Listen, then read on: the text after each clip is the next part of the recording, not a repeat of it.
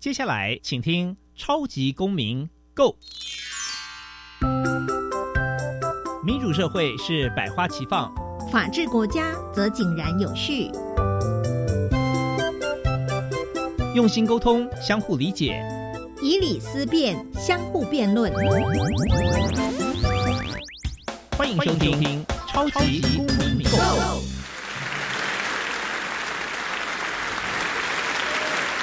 各位听众朋友，大家好，欢迎再次收听《超级公民购》。本节目呢是由教育部所委托，由国立教育广播电台以及财团法人民间公民与法治教育基金会联合直播。没有错，我又是节目的主持人苏格格苏明祥。本基金会呢以民主基础系列以及公民行动方案系列两大出版品为中心，期待呢下一代有能积极参与并关心民主社会的运作。那基金会也关心辅导管教的议题，发展了相关的论述以及出版品。除了每年固定举办全国公民行动方案竞赛，鼓励教师带领学生对于周边的公共事务提升关注，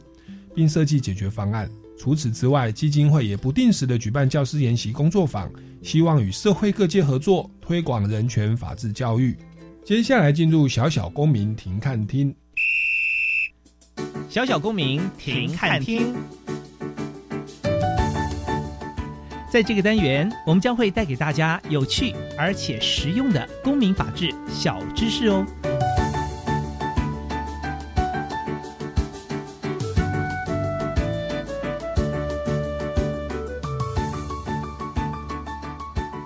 所谓智慧财产权，可说是各国法律为了保护人类精神活动的成果。而创设各种权益或保护规定的统称，因为这些权利都是法律所创设出来无形的权利，所以一般也会称为无形财产权或无体财产权。目前我国保护智慧财产权的法律包括了专利法、商标法、著作权法、营业秘密法、机体电路电路布局保护法、植物品种及种苗法、公平交易法等等。自一九九零年代至今为止，我国为了加入世界贸易组织，智慧财产权法律也为了符合与贸易有关智慧财产权协定，也就是 TRIPS 的规范，经过几次重大修正及立法，目前大致上已符合了 TRIPS 对于 WTO 会员国所要求的智慧财产权保障的条约义务，对于智慧财产权的保护已经相当的完整了。接下来进入公民咖啡馆。公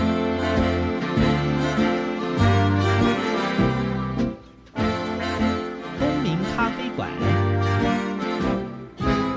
倒杯咖啡，跟我们一起在公民咖啡馆分享近期最具代表性的公民时事。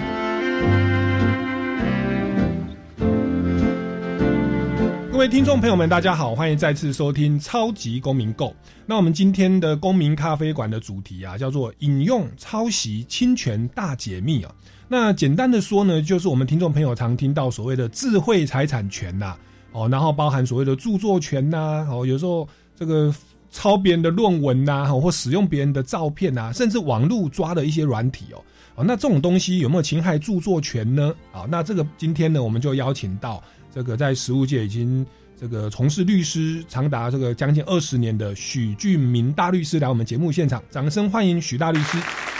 各位听众朋友，大家好，我是许俊明律师。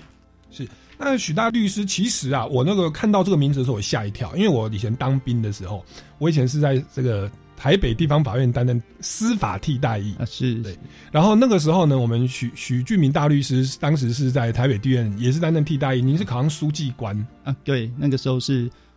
因为考上了书记官，所以就可以到台北地院来服这个替代役。这样，那是专长资格替代役啊。然后当时就有很多诉讼辅导的案例，我算新人哦。那个许大律师算我学长，我就跟他请教了非常多的这个。呃，诉讼的一些的的的一些做法，然后，然后后来，哎，他就做做做，后来就担任律师哦。那是不是来跟我们听众朋友来，哎，稍微分享一下好不好？就是现在律师的产业怎么样啊？我们之前好像说这个律师比，就是律师跟民众的这个比例，现在台湾的状况是饱和的吗？那您自己担任律师，现在也是等于是自己当老板哦。那您就可以跟我们分享一下当律师的甘苦谈，好不好？啊。好的，首先还是要谢谢我们那个基金会哦，还有那个我们的主持人苏哥哥，今天能邀请我来上这个哦节目，跟大家分享一下心得。那苏哥哥刚刚讲个问题哦，其实就这近十年来哦，律师的录取人数，每年的考录取人数已经大幅放宽哦，因此哦，已经不像以前哦，跟我们一般民众跟还有律师的人数比，已经大为改善了哦，现已经不会低于周边的日本哦、韩国等等国家。那当然，对我们律师而言，人数越多，哦，虽然会越竞争，但是也会对民众带来更好的服务。哦，可以民众可以更容易的接触到，哦，有法律需求的时候，更容易寻求专业意见，而且会以比较呃容易哦，然后价格也比较平实的方式哦去接近或是利用到这个专业知识。嗯，大概是这个样子。是。那其实当律师多了以后，也会开始专业分工分流。那其实今天就是邀请您来，就是要来跟我们来聊一聊，在传统的民事、刑事案件之外，我们有一个所谓的智慧财产的相关的案件。当然，它也跟民事、刑事、行政有关啊。是的，但是它也算是一个特殊的领域哦。那是不是在一开始跟我们来聊一下哦？这个所谓的智慧财产权的案件，在目前的实务上，或者是一般民众的生活，有哪些部分是会遇到智慧财产权的案件或相关的法律的？好的，呃，我们台湾其实没有一部法律叫做智慧财产权法，哦，而是分别规定在各个法律。那与我们一般哈生活最息息相关的，我想是著作权法，嗯，其次是商标法，嗯，那偶尔可能会，如果我们有上班的话，偶尔会有营业秘密的问题，嗯，大概是这个，大概是这个样子。那著作权法的部分，其实我们每天眼睛张开看到的、听到的，几乎大部分都跟都是别人的著作，嗯，所以。其实我们是在包我们的生活，基本上就是包包被包围在哦许许多多个著作当中。然后另外就是我们每天买个东西，等等上面其实绝大部分也都有别人的商标哦，来表彰他们的商品是谁制造的。那只是说这些在生活当中的小细节，我们不会去特别注意它。但是如果你从法律一个角度上来看的话，基本上。天天都会哦，其实天天都会跟智慧财产权发生关系。嗯哼，其实现在一般民众啊、学生啊、家长啊，甚至老师在教学上，我觉得蛮常用到就是所谓的网络影片、YouTube 影片哦。那我其实之前有一位就是好像是古阿莫啊，对 他就是呢，他会评论那个电影哦，然后就把别人的电影的影片，他把它截录片段放到自己的 YouTube 影片当中，然后自己再做一些评论哦。那后来这个案件好像引起了那个电影公司的提告，OK，说你没有经过我们的授权，你怎么可以在自己的这个 YouTube 频道里面呃用我们的影片呢？而且这个 YouTube 的点阅率如果高的话，它其实是可以分润，是有收益的。对，那那这个案件好像后来就起诉了，起诉以后，就我所知，他好像后来法院也没判决，好像就和解，和解了，和解。那这个部分是不是也跟我们听众朋友来分享一下？因为其实我们自己也常常会，例如说我 cover 别人的歌曲。有首歌很红啊，我是自己歌手，我就自己 cover。哎，那这个东西会不会侵害著作权呢？或者是我们老师在教学，或者同学在做报告，我引用了呃韩国的 BTS 的影片哦，一个 MV 的影片，我把它弄一小段，哎，那这样子呃，我们民众要如何注意才不会触法呢？啊，是，其实这个问题是这样，刚好古阿莫的案件，呃，我自己也有大概研究一下啦，就说古阿莫的做法，他其实是在外国叫做所谓的。快电影哦，英文就是 fast movie，也就是说把一部完整的电影影片哦，截取之中的片段，嗯，然后用短短的时间，例如说五到十分钟去讲解，然后或是加上自己的评论，嗯，这样子的行为哈，实际上是我们在著作权法叫做说是重置哈，也就是复制了他的呃电影公司的影片，那。当然，这样的行为，古阿莫并没有得到相关电影公司的同意，所以当然就被检察官起诉违反著作权法。那之后呢，古阿莫是在第一审的诉讼中，哦，跟他们达成了和解，跟电影公司达成了和解。那由于著作权法是所我们所谓的告诉乃论的罪，也就是提告了检察官才受理。那在第一审判决之前，如果撤回哦告诉人，也就是电影公司撤回告诉的话，那案件就会直接哦下一个不受理的判决。嗯，所以古阿莫大概是应该是虽然虽然我不是这案件的律师哈，但是应该是跟他们达成了和解，嗯，才会这样子。其实哦，那个我们现在网络世代哦，我们手机哦科技通讯都很发达，我们常常每天都会哦看到很多个影片，看到很多人的照片，就要想说要要分享哦，要利用，但是这些行为很可能在无意当中就是去重置了哦，就是复制了人家的著作哦，不管是照片、影片、音乐哦等等的，或是以综合。或是文字，那这些情况，事实上，如果你没有取得哈原始著作人，也就是创作的人的授权的话，其实都会有触犯著作权法的风险。嗯，只是说平日的时候，我们就这样利用。呃，一方面那个著作权人不间隔知告；第二个，就算他知道了，他也。呃，基于很多著作权人，是基于哦，让自己的作品能够更哦广为人知的立场，他其实也不会去真正的哦去指去去告哈，或者去指责说，哎，你违反了著作权法是这样，但是其实是有风险的，是可能也是因为古阿莫他也是树大招风。啊，是，然后他点阅率还真的蛮高的，而且他之所以会被提告，好像是他就是讲评的那部电影，他把它评的一文不值啊。啊，对。对，这个 这当然就是另外一个问题，就是如果好，你做快电影，或许你有助于我的推广，也就或许也就罢了。但是你如果把讲个那么难听，那事实上对于哦，对于著作权人，对著作人的创意或是什么，有时候甚至是一种贬低啦。那本身就不是我们所谓合法的哦，合法利利利用著作的方式啦。当然，古阿莫开有抗辩，这是所谓的二次创作。是不过。以古阿莫利用的方式，跟他有盈利的状况来讲的话，这很难是我们在著作权法所说的合理使用。是是。那说到这个，因为我知道古阿莫他就一直主张他是合理使用了，那是不是也跟我们听众朋友大概来举一些案例啊？就是我们日常生活比较常遇到的合理使用的状态。那我们所谓合理使用的法院的判断标准是什么呢？有没有一些具体的案例可以给我们做参考？例如说，我以前我去。譬如说，我们买教科书哦，然后可能是原文的一本很贵，然后去影印店印的时候，它上面就写说不可以印超过二分之一。后来我有看过，呃，不可以超过三分之一。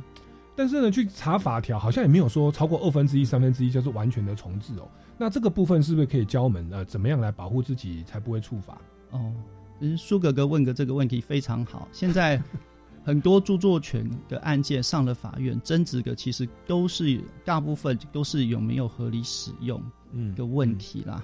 那如同刚刚刚刚苏哥哥您讲的，就是说，哎，如果在课堂上，在课堂上，老师如果买了一些书哦，让大家哦，大家可以借阅，或者是说，哦，某一本书觉得很好参考，嗯，然后去影印部分，或是说在课堂上放电影，这个呢，其实哦，在著作权法里面都有相关的规定，除了。为了教学哈，或是报道而使的目的而使用，或者是你取得一个著作以后，在家里自己哦自己复制去利用。例如说，买了一片音乐 CD，我把它抠，怕它坏掉，抠成 MP 三这些，或者是在哦，或者是呃，也是为了家庭使用，去图书馆去拷贝，哦利用自己去去去拷贝书的部分，都是我们著作权法规定的合理使用的规定。那当然，著作权法也有一个概略的规定，哦，要考量好，要考量好几个原则。那不过最主，例如说，呃，著作利用的质量，也就是说利用了多少，就像苏格刚刚提到的，到底是二分之一还是三分之一呢？哦，还有你利用的目的是不是有盈利还是非盈利的，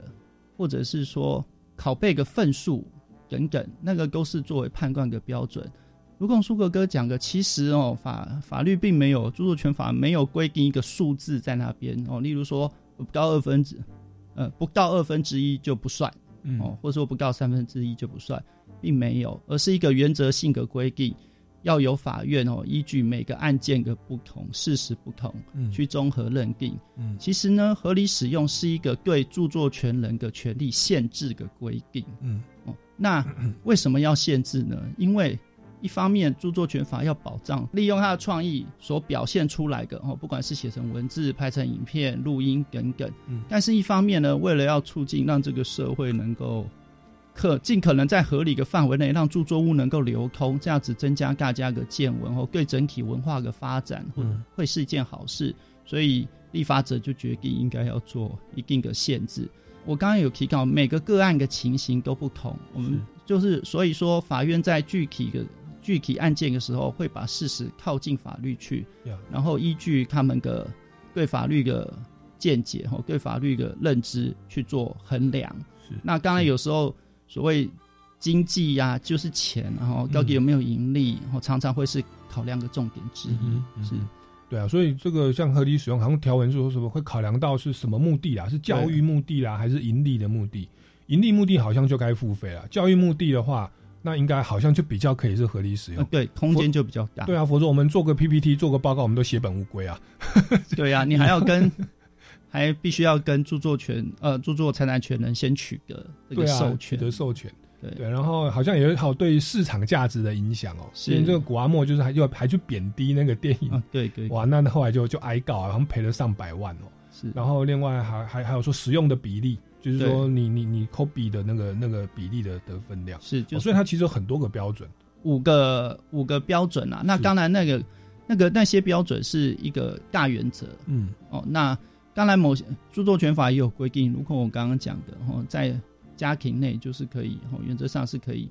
取去呃重置这个著作著作物哦嗯。等等，也有一些具体的规定，或者是那个政府机关有必要的时候哦去可以是可以使用的，或者是如苏哥哥刚刚讲了，为了教学啊、评论啊等等的，在特定范围内去引用别人的著作是可以的。是好，那这个是算是跟我们生活比较相关的啦，著作权的部分了。那我忽然想到一个案例，好像就是前年哦，有某一位市长这个补选的候选人哦，有被爆料说这个硕士论文涉及抄袭呀、哦，重置段落哦，可能复制贴上一整个段落啊。是那甚至包含了整个论文的摘要啊、研究动机、研究方法乃至结论，哇，那是不只是段落，好多段哦。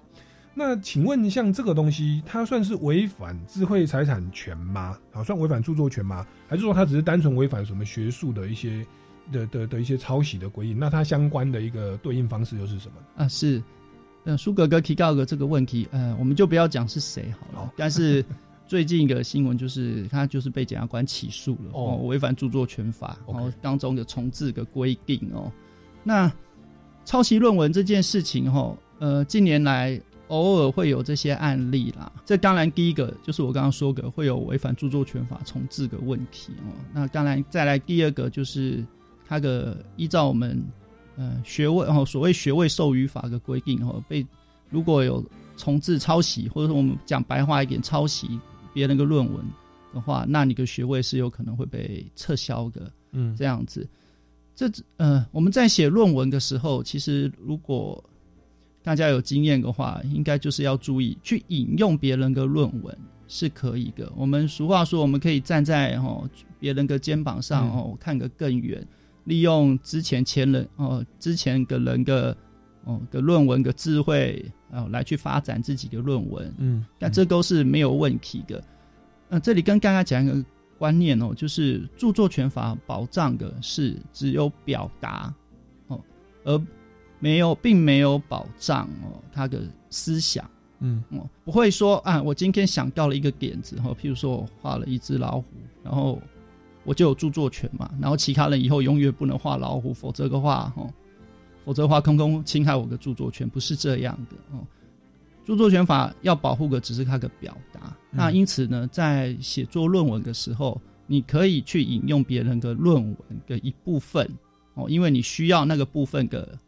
内容的思想去哦带入你自己的哦带入你自己的研究，但是呢，你不可以把整段就如同苏格格刚刚讲的，把整段文字一字不漏全文复制照抄嗯哦，这样就是复制贴上。嗯因为它的文字的写法，它的使用的用呃词语哦，跟它的逻辑顺序哦，是这这是它的创意。它这种表文字的编排的表现，就是受著作权法保障的著作。呃，就我所知啊，这个案例是它一没有哈引用的时候没有标注哦，没有按照论文写作的格式去标注哦是谁写的。嗯哦。第二个就是，嗯，他照抄的段落哈也太多了，对，呃，文字一模一样，一比对，马上就可以哦抓个出来。尤其现在很多大学哈也比较严谨，它都会利用所谓电脑软体，对，去分析去比对。嗯哼，哦，你交论文电子档出去，它就输入系统去跟。去跟哈尽量尽可能去吵去抓哈，嗯，因此呢，大家在写作论文，如果以后写作论文的时候，这种情形哦，请就是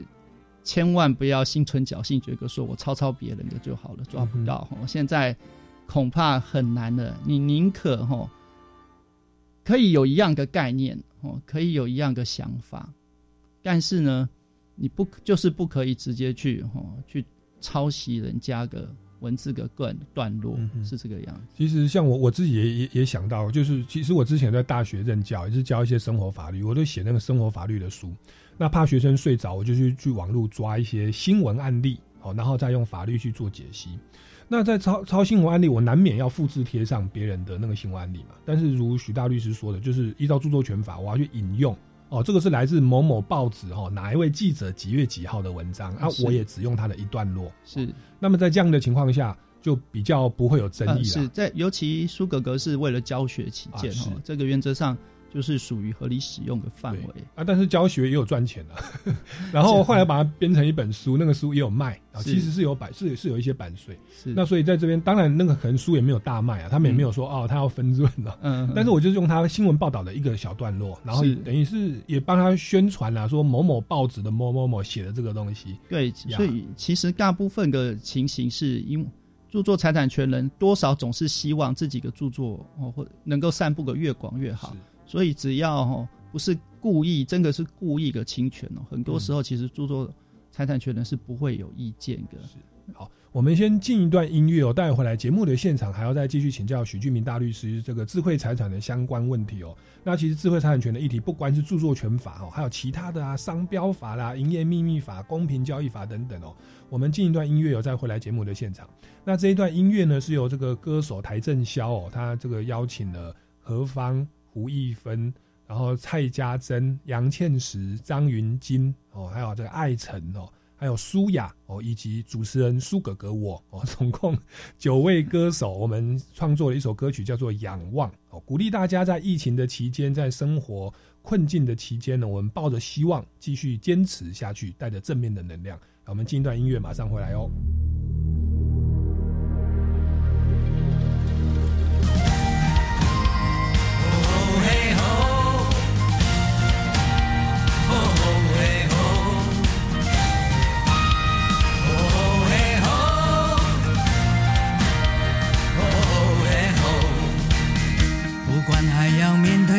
少的困难，不管还要迎向多少的风浪，我想让你了解，你从来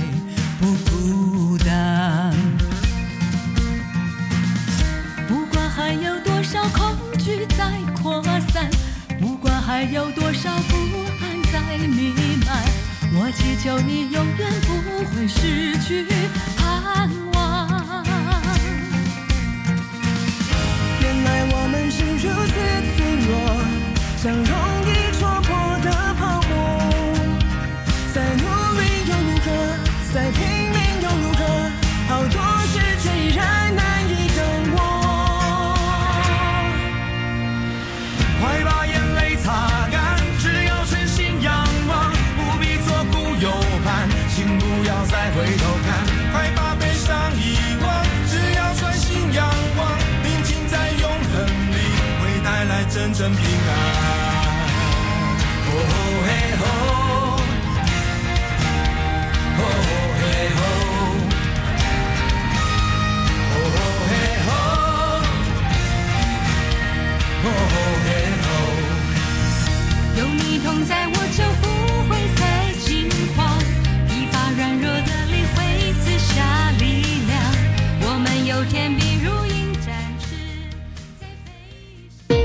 好，我们是青年转动全球节目主持人，我是卢卡，我是南一。我们要来和观众面对面直播喽！这次我们特别邀请到长笛美女柯信婷来分享她丰富的国际演奏经验。直播上呢还会有精彩的 live show 哦。四月十二号中午十二点，打开脸书到教育电台，生动全世界，粉丝专业。而且呢，在直播期间留言的粉丝还有机会可以抽到好礼哦。让我们不见不散。我想申请奖助学金，帮忙度过难关，不知道有什么可以申请。教育部有提供低收入户学生助学金、急难慰问金，辅导高关怀学生，培训具特殊专长弱势学生及攻读服务等及时协助的资源。要去哪里查询申请办法呢？可以上教育部全球资讯网便民服务学产基金资源区奖助学金专区，或洽就读学校。以上广告是由教育部提供。新闻快报：机关署表示，长病毒已经进入流行季，请家中有五岁以下幼儿的家长特别注意。老公，你听到没？新闻说哦，说特别是家中有感染长病毒的幼儿，出现嗜睡、手脚无力、持续呕吐、抽搐等重症前兆病征，要迅速送医治疗。哎，那你刚回来有没有先洗手？如果没有，我可是不准你抱 baby 哦。是，老婆大人。预防长病毒，赢在勤洗手。以上广告由疾病管制署提供。我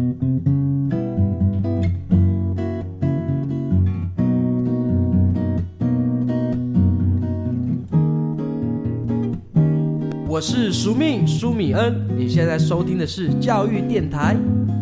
Open your mind，就爱教育电台。耶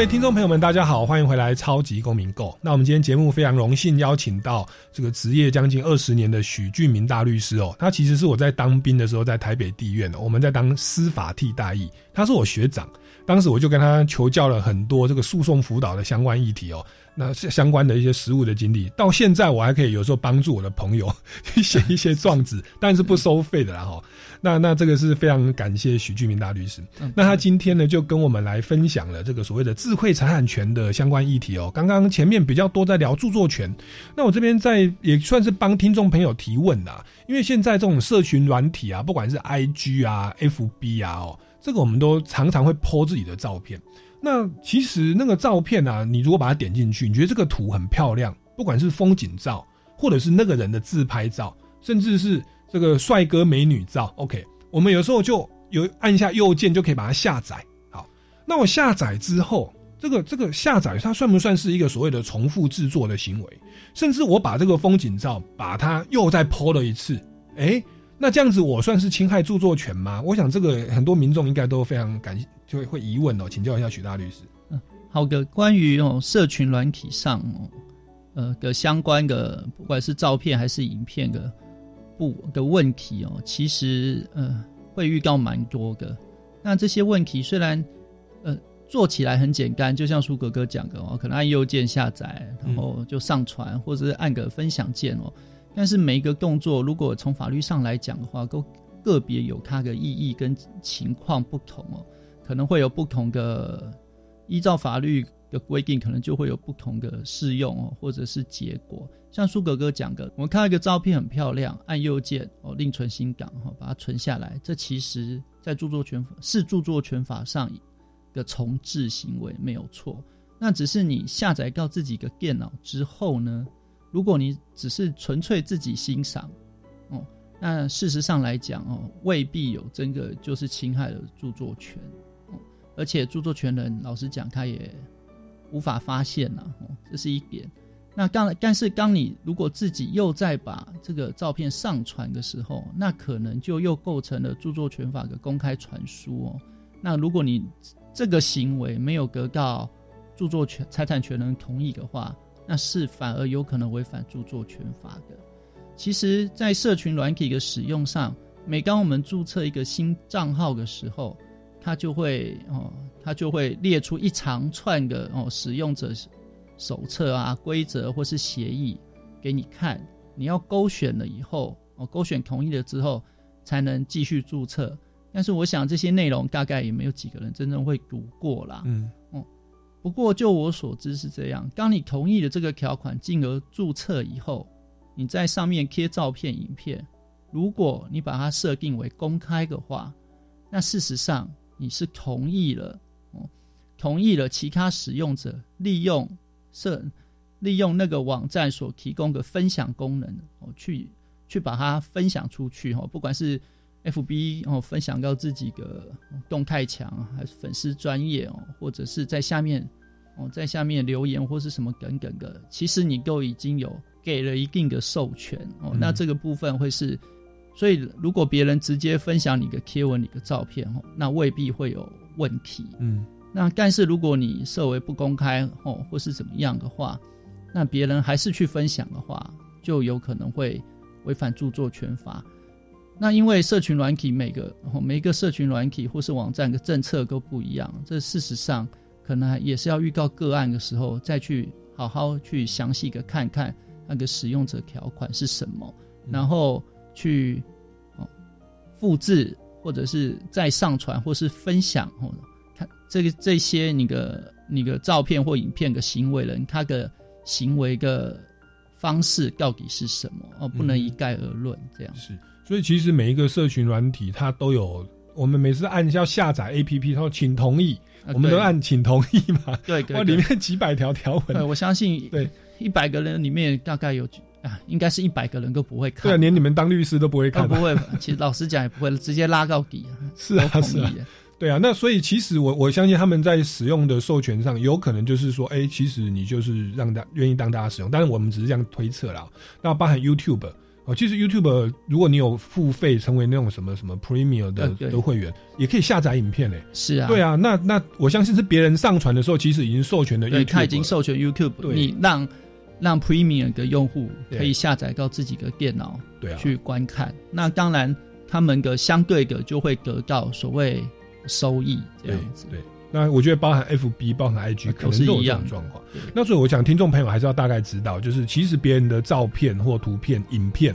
我们去给他复制，不管用荧幕录制啊，或者是给他拍摄啦、哦拍照，其实这个都或者下载哦，其实基本上是是侵害著作权的啊。但是如果那个社群网站他们有另外一个授权的合约，那你可能要去确认一下。那不过到目前为止，实物上好像很少。发生这种案例啊，除非你下载照片，把它拿来作为自己的书的封面哦，对，那这当然是不行的。嗯，那个就就侵害的利润又太大了，这样子啊，是的。那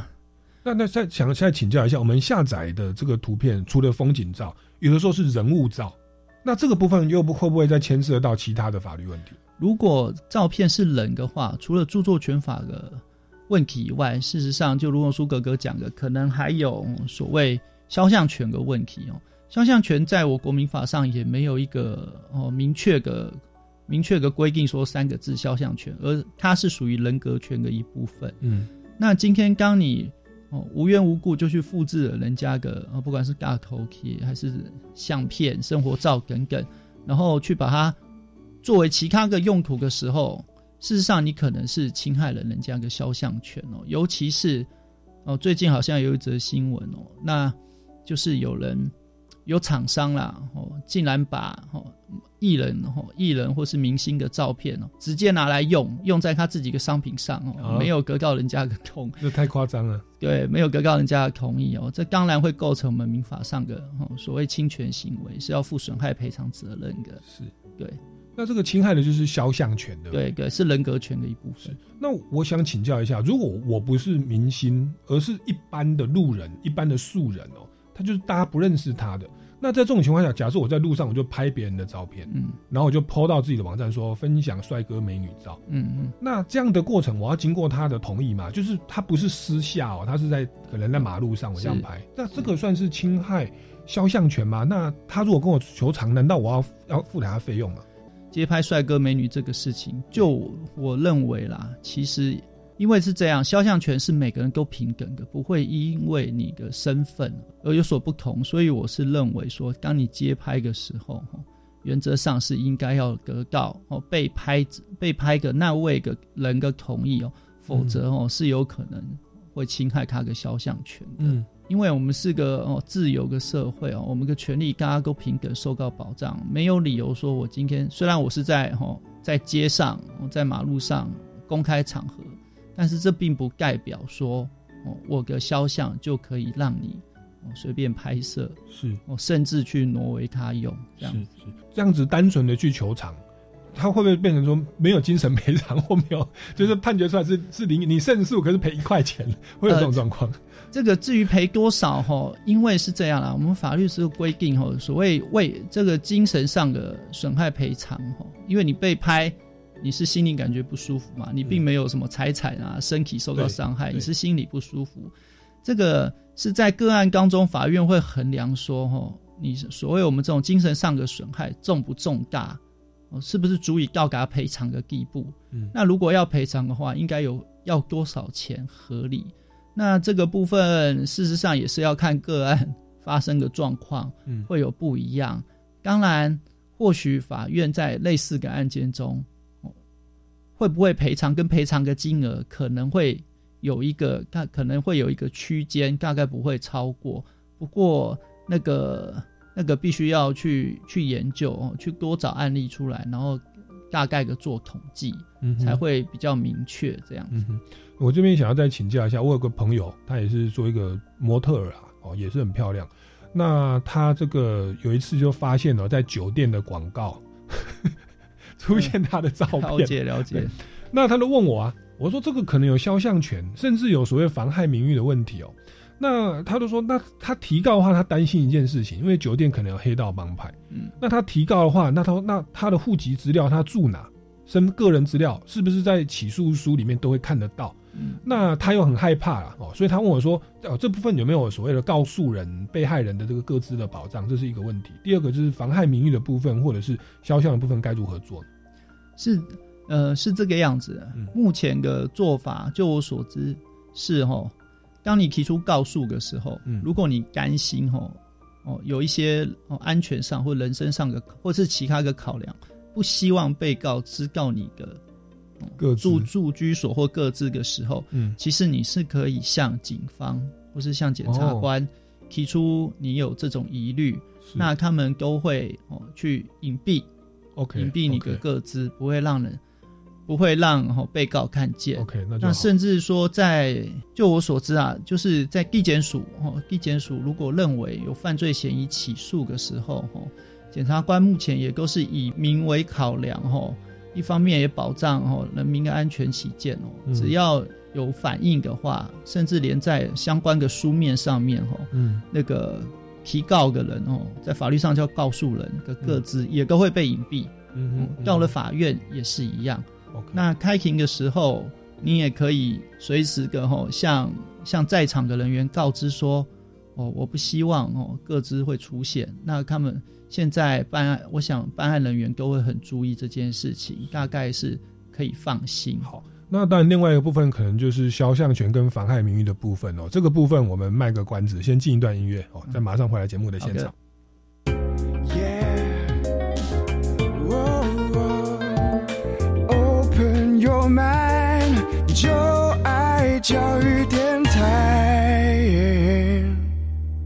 各位听众朋友们，大家好，欢迎回来《超级公民购》。那在刚刚节目的这个上一段里面呢，我们就请教了许俊明大律师啊。我跟他说，我有个朋友就是漂漂亮亮的一个模特，然后，然后他有一天呢，就发现自己的照片变成酒店的广告，他可能身材太好、太漂亮还是怎么样哦。好，那结果呢，他就问我说该怎么办哦。我说这个好像会有所谓的肖像权跟名誉权的问题哦。那但各自的部分，如许大律师所说的，其实我们被害人或告诉人在提告的时候，就可以要求说，哎，我的各自不想让被告知道，哦，那这是可以做到的。那接下来就是所谓的像这种所谓的肖像权跟妨害名誉的部分，它的法律规定以及说如果求偿的话，它的整个流程跟赔偿的金额大概是如何呢？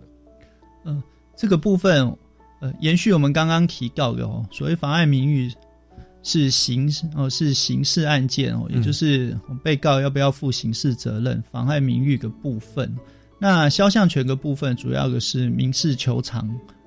民事求偿的问题。一般说来，我们在对肖像权民事求偿的时候，哦，首先第一个要做的事情，还是要去收集证据啦，去确保证据在哪里哦。因为法院在法庭上，哦，确实是我确实是讲究证据的哦。为什么会说确实？因为我觉得现在还有些，或许有些人还有一些误解，我觉得法院哦是法院好像有时候没有看证据就我就判决哦乱判。但是就我哦诉讼那么呃做诉讼律师这么久的经验哦，其实绝大部分不是这样。法官必须要受法律的拘束哦，所以也就是要在判断案件的时候，也必须依据证据哦。所以就我个立场，第一个还是会都会建议哈，建议要诉讼的人，首先还是要做好证据保全的动作。那第二个一样，如同刚刚的那个刑事案件一样，在民事案件的时候，如果你不希望哈，不希望你的个资让对方知道的话，这个时候，当你在起诉的时候哈，你就必须要表明清楚，并且哦，并且例如说，把你的个资用哦用附件的方式，不要写在哈，不要写在你的书面里面，而是另外哈用信，例如说用信封装着等等的哦，让。让法官了解，告诉我哦，有这个问题，有这个问题。当然，你也可以，也可以委任哈律师或是其他的代理人出庭，而不亲自出庭哦。在民事案件中，这样是是可行的。嗯嗯。那第二个是关于有关肖像权赔偿的金额的部分，这个部分其实如同刚刚讲的，会因据因为个案的事实不同而有差异。嗯那如同苏格格提个，哇，我今天我跟这个。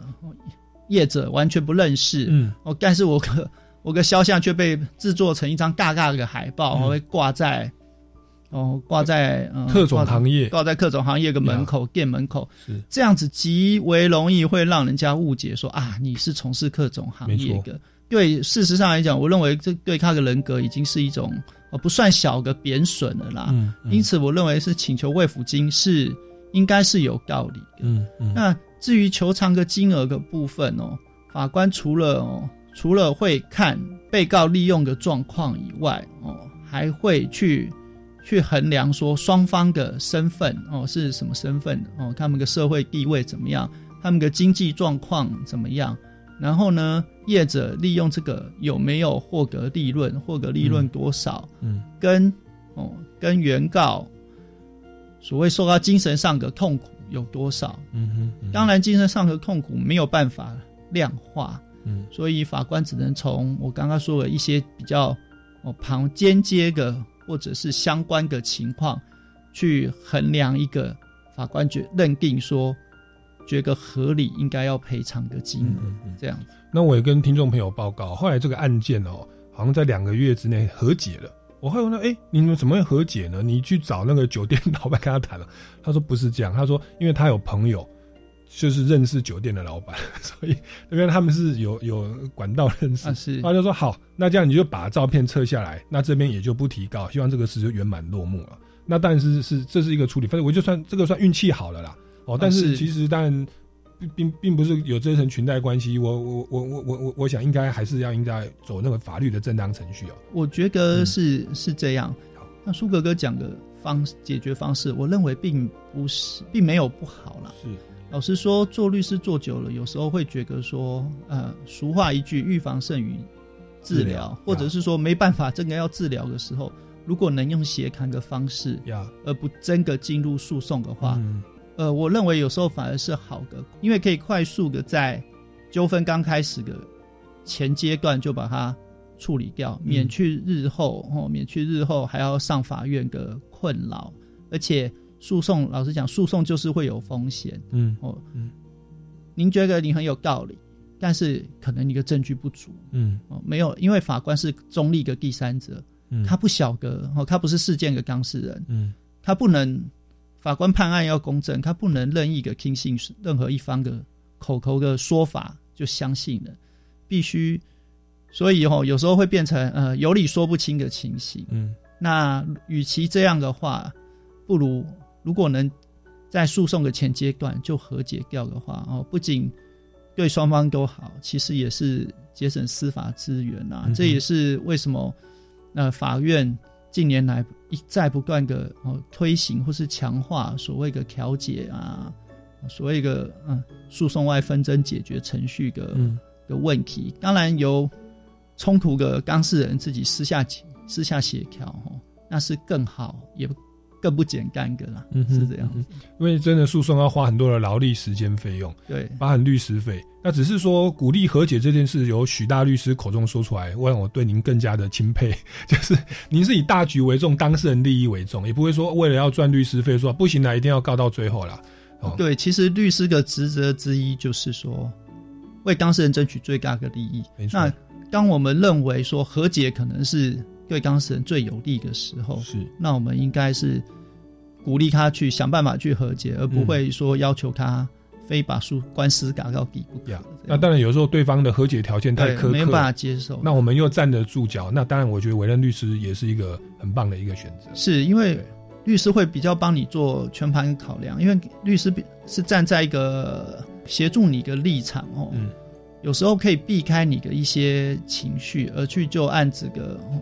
证据去做判，去帮你辅助你做判断，然后提供你有时候不止法律上的建议哦，嗯还有整体的考量，例如说从经济上的，嗯哦，从时间上的，嗯哦，当然最重要是从法律上的帮你做一些建议，这样是。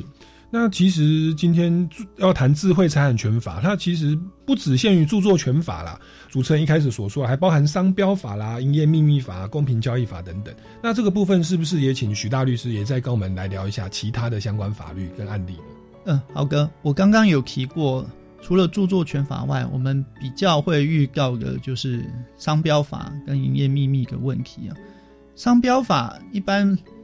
日常生活中哦，我们虽然每天都会看到一大堆的商标哦，也就是我们俗称的 logo 啦，但是我们呃，如果我们正常的买卖东西哦，使用物品，我们并不会特，也不用去特别的在意它。只有当你哦，当你例如说你自己要哦要做生意，要销售商品，或者是想要卖东西哦等等的事，要进呃想要进一批货来卖东西的时候，会比较需要考量到哦。也就是说，如果你是做生意的话哦，比较要注意到商标法的问题，因为商标一方面可以表彰，也就是说显现出。就是你哦，你或者是你的企业的产品，对于你的销售是行销是有帮助的哦。那当然相对而言，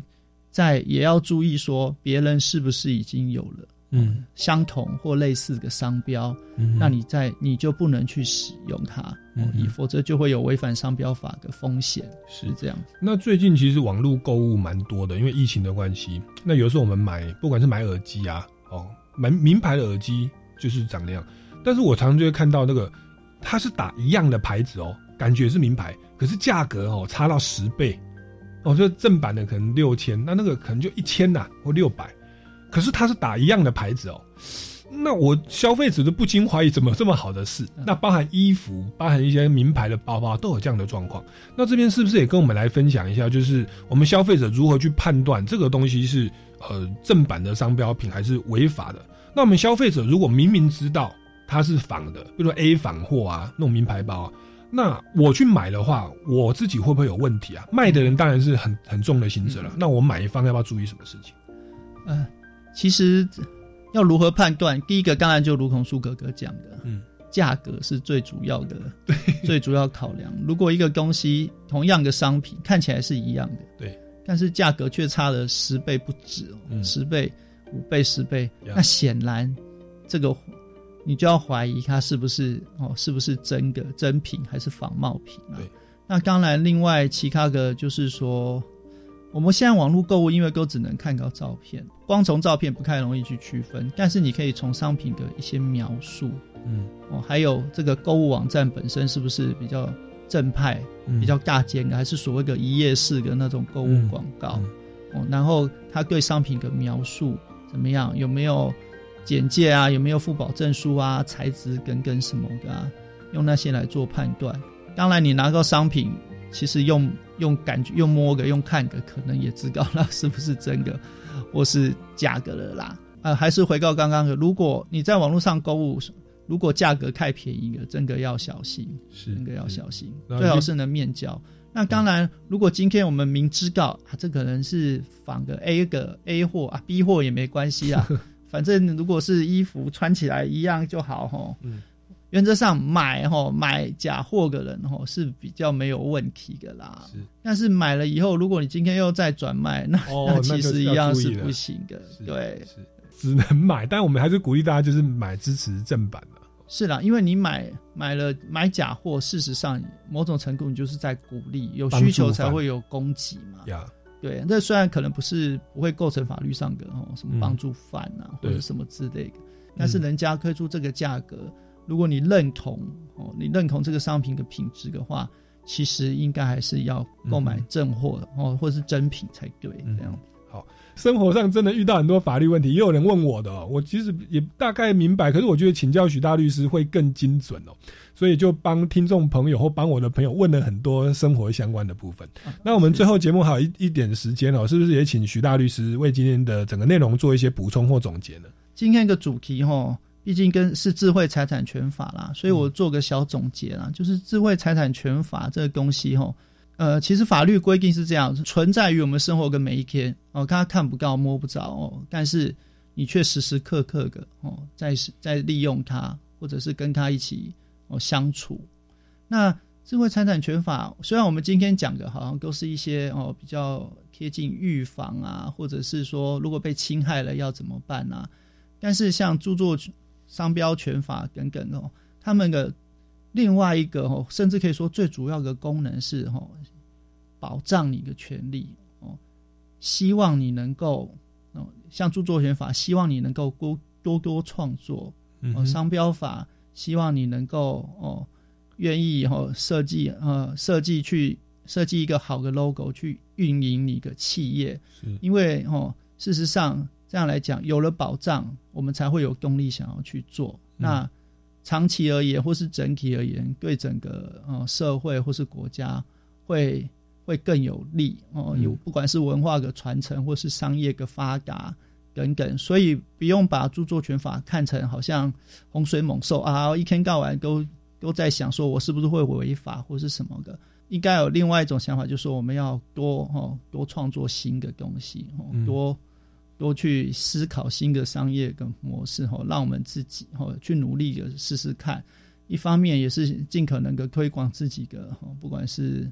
创作或是理念哦。一方我觉得这个有时候不只是自己，因为我觉得我们人都有一种某种程度都有一种创作跟分享哦，分享好事、好事情、好东西给大家的基本的渴望吧。嗯，应该就是想到想说哦，法律会保障我们在法律的范围之内可以尽情的去去做。嗯哦，那这样我觉得才是对大家，呃，对整个整个大家国家社会都好，也是我觉得这也才是立法者真正希望达到的目的啊！哦，不只是限制限制而已，而是要积极的鼓励大家去从事新的创作。是好，今天非常感谢许俊明大律师哦，跟我这个算是相隔二十年哦，是我们又在这个教育电台相遇哦。之前是在台北地院的诉讼辅导科哦，对对，那这个二十年来，我们大家都各走各的人生哦，我们在这边、我觉得很棒哦，我们就是又。这个见了老朋友，而且我们又分享了薪资、哦，对，那那也希望互相交流，对，互相交流。那这一些案例也希望对听众朋友都有帮助哦。对，那各位听众朋友，如果对于这个法律或者是智慧财产权有相关的问题，也欢迎去找许俊明大律师哦来求助，或者到我们这个呃超级公民购的脸书粉丝专业来留言询问或建议哦。那我们超级公民购下个礼拜六下午三点零五分，我们空中再见喽，拜拜，拜拜。